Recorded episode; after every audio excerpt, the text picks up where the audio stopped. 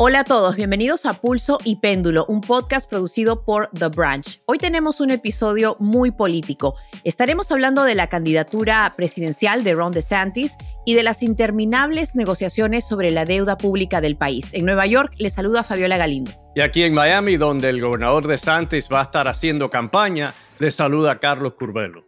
Carlos, me imagino que las cosas en la Florida han estado muy movidas en estos días. Cuéntame.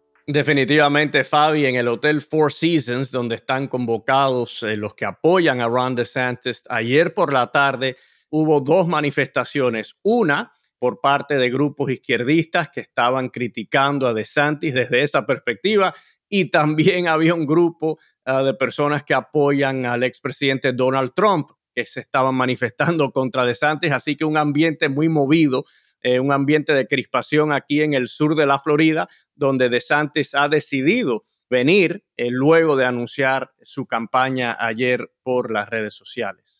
Así es, y bueno, algo que se suponía tenía que ser histórico, era la primera vez que un candidato presidencial iba a hacer ese anuncio justamente usando las redes sociales. Para muchos se convirtió en un gran fiasco porque hubieron muchos problemas técnicos, no se escuchó bien aparentemente el mensaje que hizo el candidato. Tenemos un clip de eso, queremos que lo escuchen.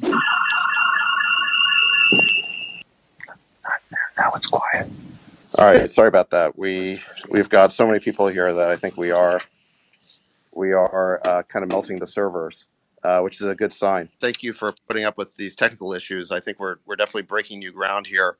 As far as I know, uh, no major presidential candidate has ever announced uh, their their uh, their candidacy uh, on social media this way, certainly in a in a Twitter space. Well, I am running for president of the United States to lead our great American comeback. Ahí escuchaban al gobernador de Santis con ese discurso que después de casi media hora de la cita que se había planeado, fue que recién se le pudo escuchar la grabación con estos errores y con estas intervenciones, fue la que más visiones tuvo en Internet y es que varios cientos de miles de personas estaban conectadas a este espacio de Twitter, que es como más o menos una radio online, y parece que eso ocasionó que la red se cayera o la conexión fallara. Y lo que muchos aprovecharon, por ejemplo, el presidente Biden envió un tweet diciendo, este enlace sí funciona, y tuiteó un enlace que llevaba su campaña, y también Trump, el candidato por el Partido Republicano, troleó a DeSantis y dijo eh, o tuiteó en su red social Truth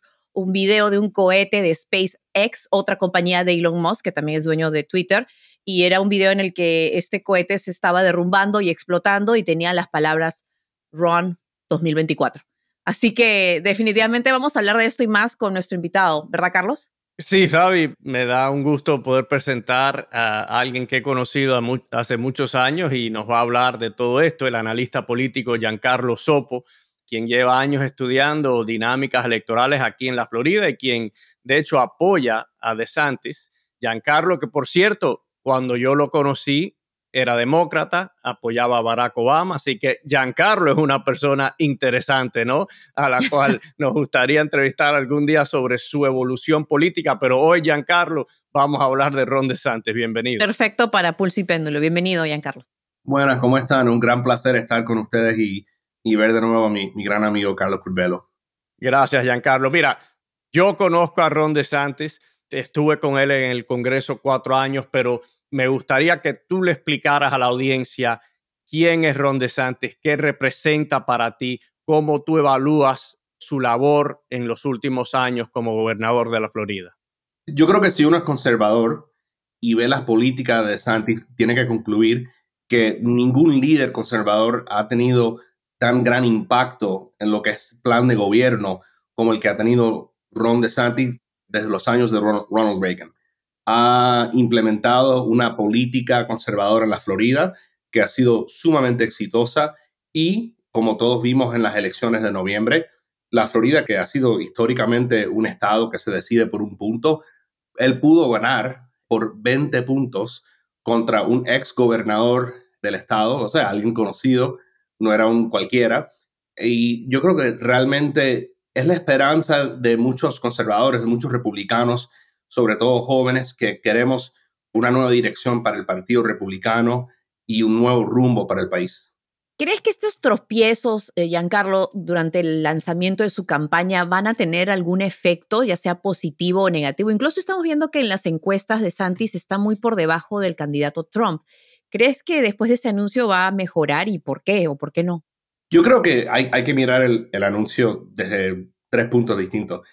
Él lanzó su campaña primero con un video digital que se ha visto más de 10 millones de veces. Luego fue la conferencia en Twitter, que es verdad, tuvo unos fallos técnicos por 20 minutos, pero luego les fue bien. Fue una conversación que duró una hora donde pudieron abordar muchos temas que desde el Estado administrativo de Estados Unidos, política exterior, inmigración, pudieron abordar muchos temas que son importantes para los republicanos y luego hizo una serie de entrevistas, una en Fox News, a las 8 pm, que es el, la hora donde típicamente tienen los más altos ratings en ese canal, que eso es probablemente lo que ha visto la mayor cantidad de personas. Entonces, yo creo que hay, hay que tomarlo, tener un poco de perspectiva. Yo creo que también todos nosotros que llevamos ya un par de años usando Zoom y otras eh, aplicaciones para comunicarnos, entendemos que los fallos técnicos suceden y además no fue culpa suya, fue culpa de Twitter que realmente no pudieron anticipar más de un millón de personas entraron a ver lo que se llama el Twitter Space con Ron DeSantis. Rompió un récord dentro de Twitter y sobrecargó los sistemas tecnológicos de la compañía. Giancarlo, sí, yo pude escuchar gran parte de la discusión y sí, es lamentable que al principio hubo esos problemas técnicos, porque obviamente es lo que está haciendo titulares, porque en realidad la discusión yo creo que fue constructiva para las personas que querían aprender sobre el señor DeSantis, escuchar su perspectiva sobre diferentes políticas, explicar algunas de las medidas más controversiales que ha tomado. De verdad que fue muy interesante, así que ojalá que él tenga la oportunidad para seguir haciendo eso, ¿no? En las próximas semanas. Pero tú eres un hombre de números. ¿Cuál es la ruta para que Ron DeSantis derrote a Donald Trump en una primaria republicana, porque en este momento pareciera que fuera muy difícil, ¿no? Yo creo que tenemos que poner hacia un lado las encuestas nacionales.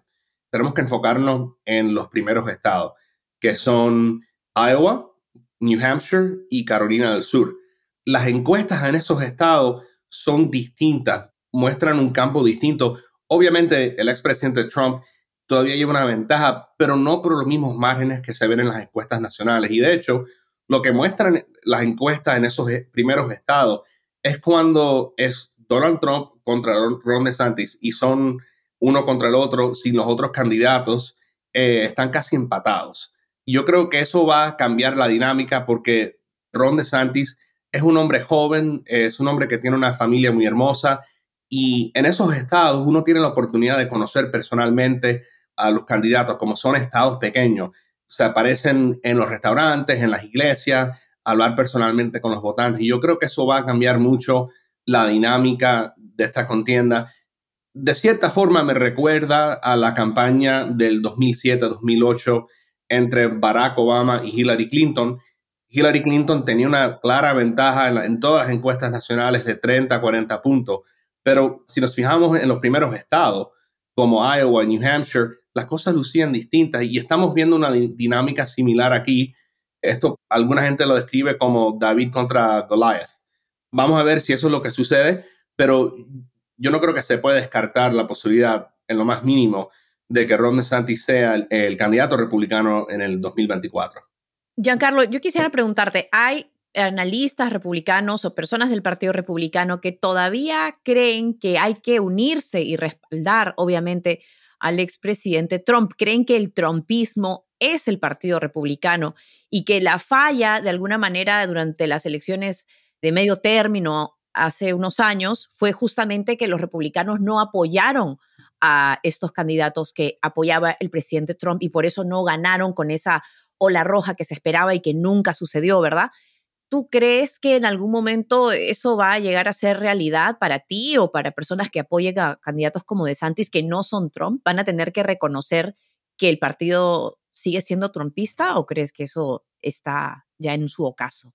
Yo creo cuando uno mira los números y les preguntas a los republicanos si se identifican con Trump y el movimiento MAGA o si son más del movimiento de Ronald Reagan, el Partido Republicano eh, más tradicional. Yo creo que las cosas están muy parejas, es como casi 50-50. Es una cuestión también de entusiasmo. ¿Quiénes son los que salen a votar? Y Trump realmente sabe cómo movilizar a la gente que salgan a votar. Ahora, también hay una coalición muy grande, incluso de mucha gente que nos gusta. A, mí hubo muchas cosas que hizo Donald Trump que me parecieron geniales. De hecho, tuve la oportunidad de trabajar por él en el, en el 2020. Entonces, no es nada personal contra Donald Trump, pero la pregunta ante nosotros ahora no es si nos gusta Donald Trump. La pregunta es quién es el mejor candidato para ganarle a Biden. Y las encuestas ahí son clarísimas. Las encuestas que están bien hechas, las encuestas serias, muestran que Ron DeSantis le gana a Biden y Donald Trump le pierde a Joe Biden. Y esto hasta lo muestra una encuesta del propio encuestador de, de Donald Trump. Entonces, tenemos que ser honestos con nosotros mismos y poner el mejor candidato porque lo que los republicanos sí no queremos son cuatro años más de, Joe Biden en la Casa Blanca. Giancarlo, déjame hacerte una pregunta al respecto, porque es interesante algo que ha sucedido. Ya hace meses que la campaña de DeSantis o, los que lo apoyan han hecho este argumento, ¿no? De que Trump no puede ganar, ya Biden derrotó a Trump en el año 2020. Sin embargo, ahora el expresidente Trump y su campaña están diciendo, no, no, el que no puede ganar es Ron DeSantis porque se ha ido muy al extremo en temas como el aborto, en temas como el derecho a portar armas. ¿Qué creen ustedes de esos argumentos? Y, y para mí es interesante porque en una primaria republicana, el expresidente está atacando a DeSantis sobre puntos que casi siempre son populares en la primaria republicana, ¿no? El, votante republicano que participa en primarias apoya las restricciones al aborto. Sin embargo, Trump yo creo que se está arriesgando al atacar a DeSantis en ese sentido, ¿no? Por la prohibición eh, después de seis semanas al aborto aquí en el estado de la Florida. Yo creo que ese argumento le hace daño a Trump en un estado como Iowa, donde los votantes cristianos y conservadores son fundamental para ese estado. Yo creo que ese argumento es peligroso y en términos de una elección general, no creo que tenga mucha validez. De hecho, yo acabo de ver una encuesta en la que en el 2020 Donald Trump le perdió a Joe Biden por cinco puntos. Acabo de ver una encuesta donde le está perdiendo a Biden por siete puntos. Y cuando uno toma, considera que existe la, la posibilidad que Donald Trump puede estar enfrentando cargos criminales en casos en, el estado de Georgia y en dos casos federales, cambia la dinámica completamente. Donald Trump va de perder la Biden por 7 puntos a perder la Biden por 11 puntos. Una, una derrota que los republicanos no hemos visto, ¿sabes? Sería como el equivalente de la derrota de Jimmy Carter contra Ronald Reagan, excepto que en este caso Jimmy Carter sería Donald Trump. Entonces, me parece que, que ese argumento de que si Ron DeSantis es demasiado conservador no tiene mucha validez y, además eso asume que los, que los demócratas no harían ese mismo argumento contra Trump, porque él es quien nombró los jueces al Tribunal Supremo que terminaron acabando con Roe versus Wade. Entonces, los demócratas van a hacer ese argumento, ya sea Ron DeSantis o Donald Trump, el nominado del partido. El problema con Trump es que tiene todos estos otros factores externos. Uno puede decir que sean injustos lo que sea, pero, pero están ahí. Y cuando los votantes se enteran de ellos, quienes no sean republicanos, los independientes y los demócratas de centro, se van todos con Biden. Yo quisiera preguntarte, ¿cómo luciría un Estados Unidos con un presidente como Ron DeSantis? Y antes de que me contestes, quisiera mencionar alguna de las leyes que ha aprobado recientemente, incluyendo justamente una que le permite seguir siendo gobernador mientras busca la presidencia, ¿no? Pero, por ejemplo, tenemos la ley HB 543 que permite que las personas lleven armas, si no me equivoco, sin un permiso o entrenamiento. También está la ley SB 300, que ya sabemos, la mencionaba Carlos, prohíbe el aborto después de las seis semanas. También está la ley SB 450, que más o menos reduce la cantidad de personas en un jurado que deben acordar para una pena de muerte deben estar de acuerdo para emitir una pena de muerte. Y bueno, las leyes antimigratorias más fuertes que hemos visto en el país, como la más reciente, que prohíbe que algunas personas incluso transporten indocumentados al estado de la Florida. ¿Así luciría un Estados Unidos con DeSantis como presidente? Lo que te voy a decir de una presidencia de, de DeSantis es que le gusta o no la política de DeSantis a uno, lo que ha mostrado en la Florida es que es sumamente efectivo, sabe cómo gobernar. Cuando uno lee la historia, aprende, por ejemplo, que durante la presidencia de, de Kennedy, él sabía exactamente cuál buró en el Departamento de Estado, quién era el empleado específico que tenía que llamar para, para solucionar algo, ¿verdad? Y desde entonces hemos, hemos visto muchos políticos, incluso uh, muchos dicen que Barack Obama y Donald Trump fueron así, que son más como figuras, eh, no saben gobernar. Ron DeSantis sabe cómo gobernar. Un gran ejemplo de esto fue durante el anuncio de ayer. Los republicanos llevamos más de un siglo quejándonos sobre el liberalismo en las universidades. Pero solo nos quejamos, ¿sabes? Sentimos, no, que qué pena, que no es justo, eso, eso, no, eso no, es bueno, le están lavando el cerebro a, a los jóvenes. Todo eso es cierto, Ron DeSantis dijo, yo voy a hacer algo sobre eso. Y ayer anunció que como presidente, estas juntas de acreditación de las universidades les iba a caer encima. Entonces, hay un gran contraste entre lo que hemos visto históricamente de ambos partidos, de presidentes que son más bien figuras públicas. Ron DeSantis dijo ayer, a mí no me, yo no tengo ningún interés en ser adorado por la gente, yo lo que quiero es ser efectivo y producir resultados. Yo creo que eso sería un gran contraste de lo que hemos visto de ambos partidos. Giancarlo, una última pregunta mía. De Santis aquí en la Florida ha gobernado con una super mayoría republicana en la Cámara, también en el Senado. En realidad eh, no ha tenido que negociar con la oposición, eh, no ha tenido que contar con la oposición. Yo recuerdo que en su primer año como gobernador eh, sí fue una figura que intentó crear consenso en el Estado, eh, hizo mucho hincapié sobre los temas medioambientales, por ejemplo. Eh, sin embargo, en los últimos años eh, lo hemos visto adoptar unas posturas muy firmes, un discurso más agresivo. Sabemos que en el gobierno federal eso no funciona, ¿no? En el Senado hacen falta 60 votos. Yo no veo que ninguno de los dos partidos va a lograr 60 senadores en los próximos años. También la Cámara está muy dividida, no se sabe exactamente quién la va a controlar. ¿Tienes confianza tú en que Ron DeSantis es una figura que puede superar las divisiones políticas, unir al país, buscar consenso sobre temas como el de la inmigración, por ejemplo, que necesitan soluciones concretas y no tanta retórica como hemos visto durante las últimas décadas? ¿Qué nos puedes decir en ese sentido? Yo creo que Ron DeSantis como gobernador, como tú bien destacaste, en, esos primeros dos años tuvo muchas victorias bipartidistas, como en el tema del medio ambiente, como en otros temas, y lo hizo trabajando con miembros de ambos partidos. La dinámica en ese momento era distinta si uno mira el porcentaje de la legislatura estatal en la Florida, en el Senado y en la Cámara de Representantes, que era, que era republicana. De hecho, era muy parecida al, al porcentaje que era republicano en el Congreso Federal. Eh, entonces, eh, yo creo que él se ha mostrado que sabe trabajar con ambos partidos. Obviamente, el estilo de un presidente de Estados Unidos tiene que ser distinto al de un gobernador, porque, por ejemplo, no tiene lo que en inglés se llama line item veto, que puede, que puede entrar en un presupuesto y decir, mira, esto aquí mismo lo voy a eliminar. En la Florida se da el poder de que si tú quieres que, que tu proyecto sea incluido en el, en el, presupuesto, tienes que, o sea, no puede ser pesado, al menos con el gobernador.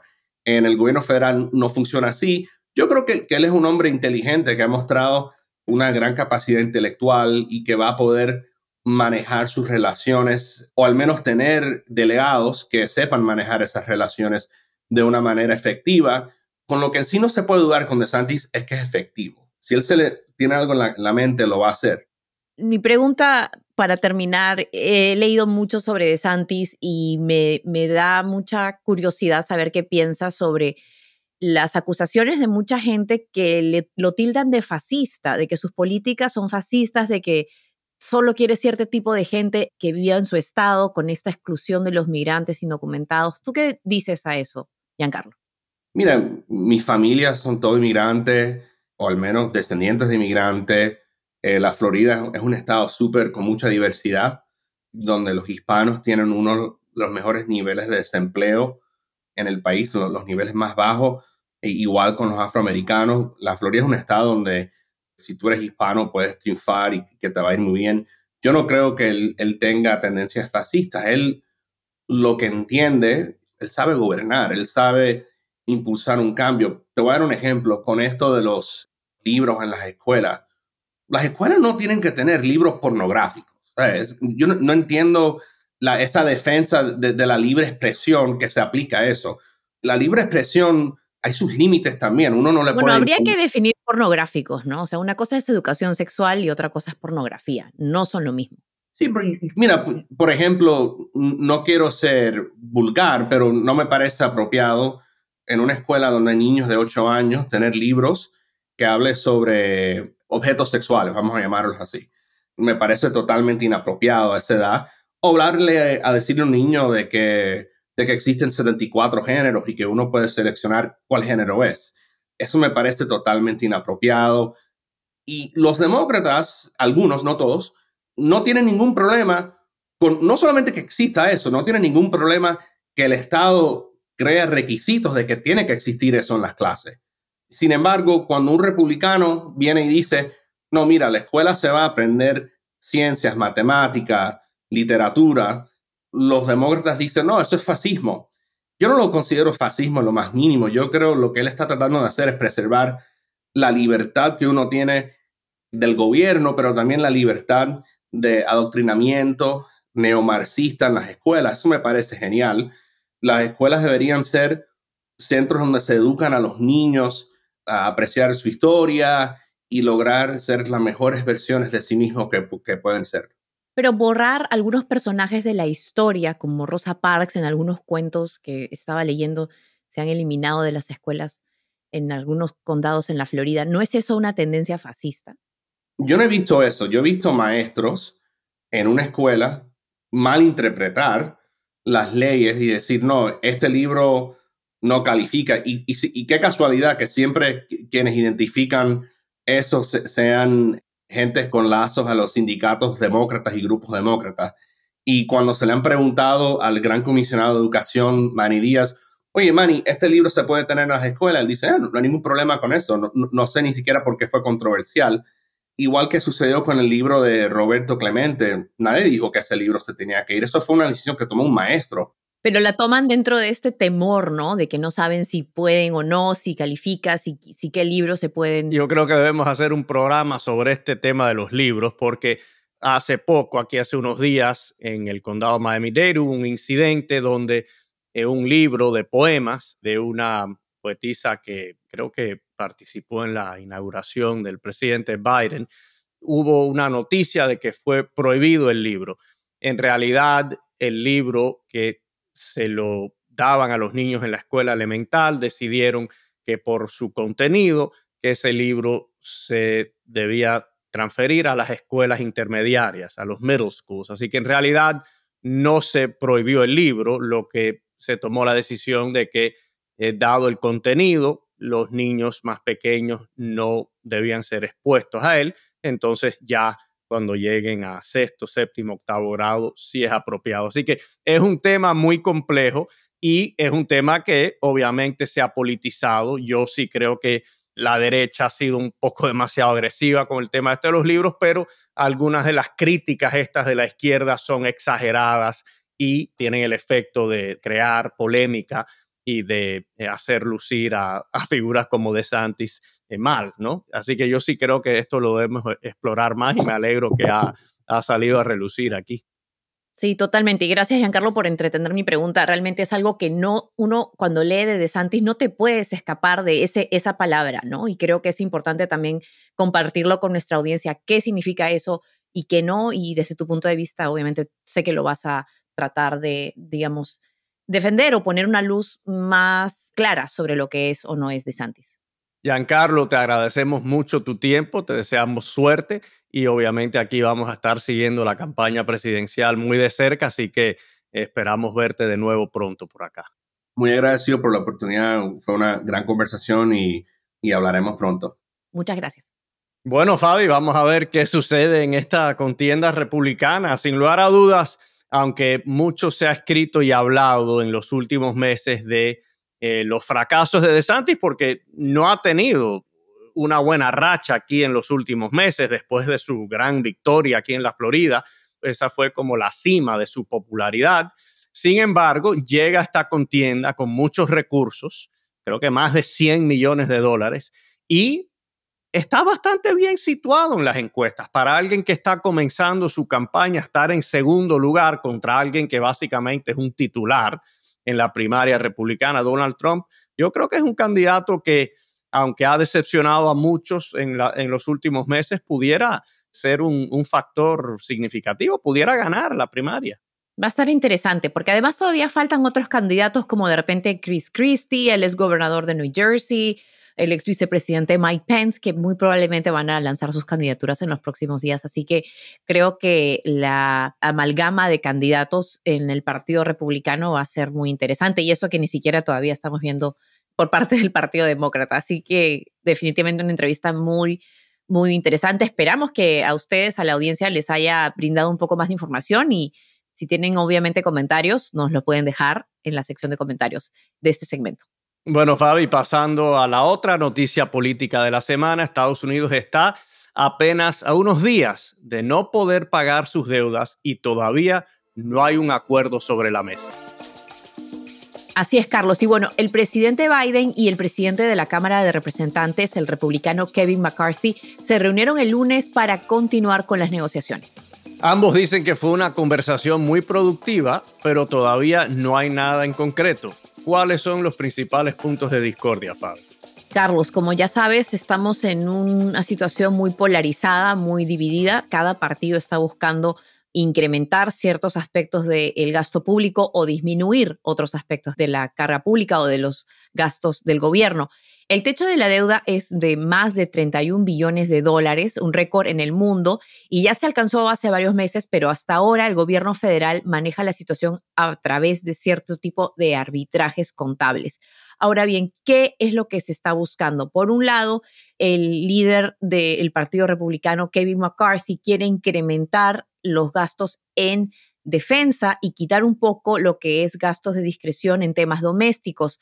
Algo que de alguna manera se despide de la tradición de que ah, tanto gastos domésticos como de defensa suben o bajan de una manera que muestre paridad entre ambos temas, no que simplemente se gaste más en uno y menos en otro.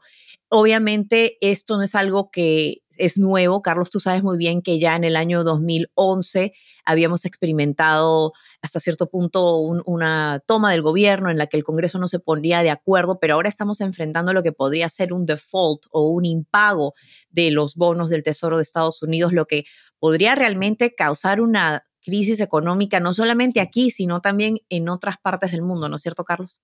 Así es, Fabi. Inclusive ya una de las agencias que miden ¿no? o evalúan el crédito de Estados Unidos han impuesto una, lo que se llama un watch, ¿no? Están, dicen que están vigilando para potencialmente reducir la calidad de la deuda de Estados Unidos, es decir, el crédito de Estados Unidos, y eso tendría un impacto instantáneo sobre las tasas de intereses.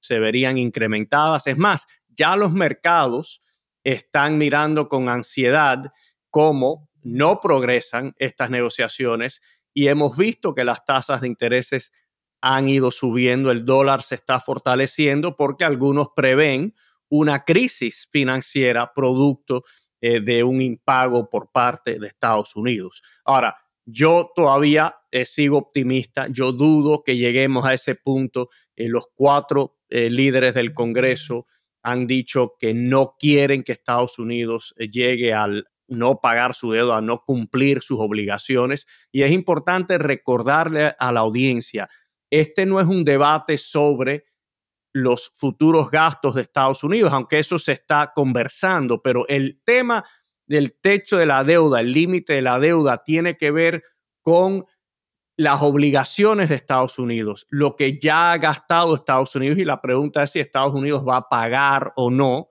sus deudas. No, en realidad es un debate sobre los gastos futuros. Sin embargo, eh, los republicanos sí han aprovechado eh, este momento, ¿no? esta oportunidad para intentar de lograr algunas concesiones en cuanto al presupuesto federal y yo creo que sí hay que notar, mencionar que los demócratas están negociando después de mes tras mes tras mes la Casa Blanca, el presidente Biden decir que rehusaba negociar sobre este tema del límite de la deuda, están negociando y todo parece indicar que están dispuestos a ofrecerle algunas concesiones a los republicanos. El presidente eh, enojó a algunos, algunas facciones de su base política cuando sugirió que este concepto de eh, los requisitos laborales para las personas que reciben beneficios federales, que él estaría dispuesto a aceptar algo al respecto. Así que yo, yo creo que independientemente de lo que opinen las personas sobre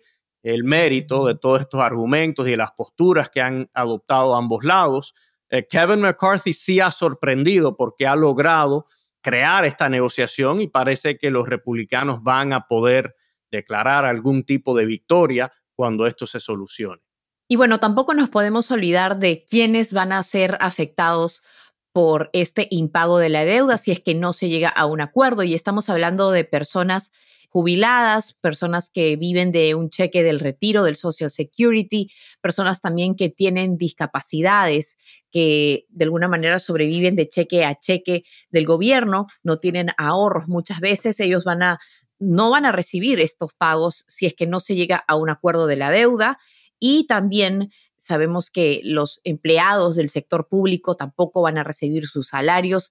Y esto es solamente para hablar de un impacto a nivel humano, a nivel personal, ya a nivel económico, como estamos diciendo, pues el impacto puede ser mucho más grande. A mí lo que me parece interesante también es cómo durante una crisis similar en la que en el 2011 se vio casi una captura, ¿no? De lo que era el, el pago de la deuda y de los gastos públicos y hasta cierto punto es un acuerdo casi no mencionado, el hecho de que no se debe negociar sobre la deuda, sobre en qué se gasta y qué no se gasta, ¿no? Porque lo que tenemos entendido es que la Constitución prohíbe el impago de lo que es la deuda pública. ¿Qué pasó con este acuerdo tácito, Carlos, en el que los partidos no negociaban respecto a qué políticas querían eh, dedicarle más fondos y a cuáles no?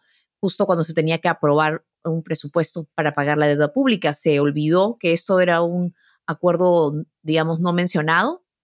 Sí, Fabi, mira, esto es un síntoma de la división que hay en el país, de la polarización y de que algunos políticos están dispuestos a provocar una crisis para lograr sus objetivos. Y eso es peligroso porque a veces hay consecuencias. Si esto no lo solucionan pronto, habrán serias consecuencias. Tú las acabas de mencionar, porque lo que sucede es que la tesorería tiene que empezar a congelar ciertos pagos domésticos para poder eh, seguir pagándole las deudas, los intereses que le deben a, a muchos estadounidenses que son dueños de bonos de la tesorería, muchos bancos y también, obviamente, a muchos gobiernos extranjeros. Y tenemos que recordar que, gracias a Dios, Estados Unidos es la mayor potencia del mundo eh, el mundo está organizado en torno a Estados Unidos, todas las economías, los sistemas financieros del mundo, Estados Unidos es el país más influyente en ellos, así que si Estados Unidos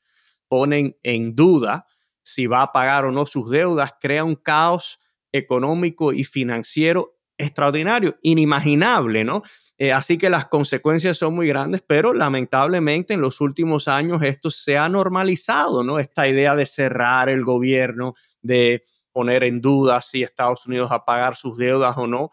Eh, y es lamentable. Mira, yo tengo que ser justo.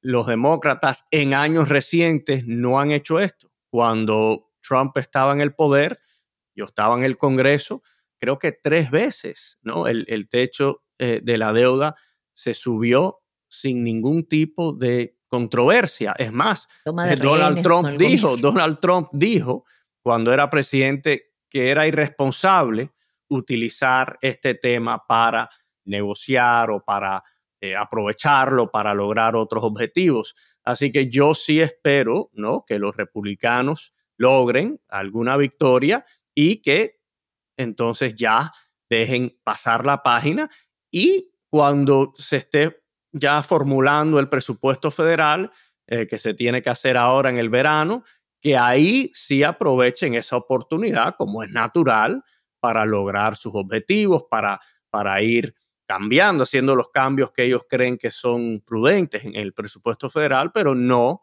eh, llevar al país y al mundo a este tipo de crisis. Así es, porque ya, como decíamos, hay definitivamente mucho en juego. Ya de por sí las tasas de interés eh, a nivel mundial están influidas en parte por la naturaleza supuestamente sin riesgo de la deuda pública estadounidense, algo que podría verse afectado si no se llega a un acuerdo. Ahora, ¿cuáles son las posibles soluciones?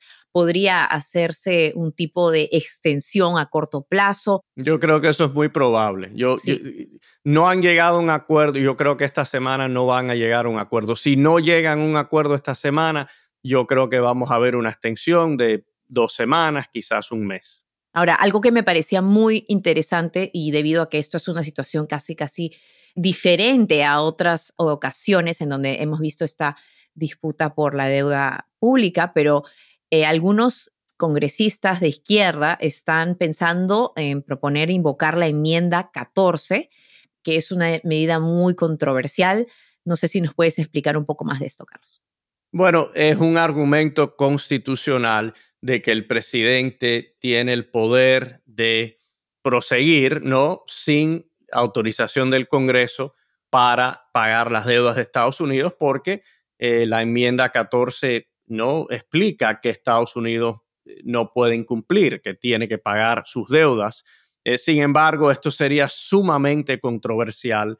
Inmediatamente se presentaría una demanda ante la Corte Suprema y eso crearía mucha incertidumbre y un caos similar al de una situación eh, de impago. Así que el presidente Biden, Fabi, no quiere tomar esa medida, no la quiere, no quiere ni eh, dar por entendido que la está considerando porque ellos creen que haría un daño similar al eh, un default, ¿no? A una situación de impago.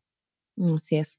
Pero bueno, vamos a estar, por supuesto, pendientes a esta situación y como dices, Carlos, hay una posibilidad de que al menos se extienda de una a, corto plazo, ¿no? Para continuar con estas negociaciones. Sí, eh, ojalá y ah, vamos a estar siguiendo todo esto muy de cerca. Te confieso que yo voy a estar un poco distraído porque aquí en la Florida nos va muy bien, Fabi. El Miami Heat eh, tiene una ventaja de tres juegos contra uno sobre los Boston Celtics. Eh, para ir luego a jugar por el campeonato. Y las Panteras de la Florida, los Florida Panthers, que confieso, yo no soy fanático del hockey, porque imagínate aquí quién juega hockey en, Miami, ¿no?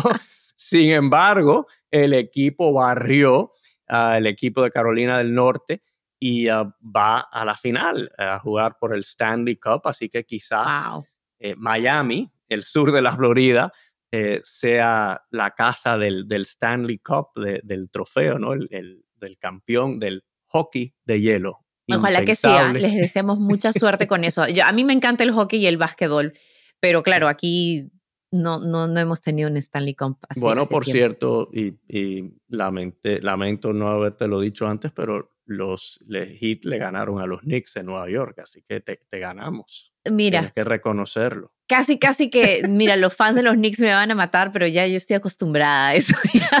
Así que, como que uno va nada más para disfrutar el juego, pero ya de ahí a ganar, ya como que lo dejamos a la suerte. Pero bueno, muchas gracias por su compañía. Así concluimos con este episodio de Pulso y Péndulo. Como siempre, los invitamos a que nos dejen un comentario, se suscriban a nuestro canal de YouTube y nos sigan en Spotify, Apple Podcasts o en la aplicación que más les guste. Saludos y hasta la próxima. Pulso y Péndulo es un podcast producido por The Branch. Mónica Espitia es nuestra productora ejecutiva. Yesenia Moreno y Lucy Cabrera son nuestras productoras asociadas y Maxi Frini es nuestro editor y diseñador de sonido.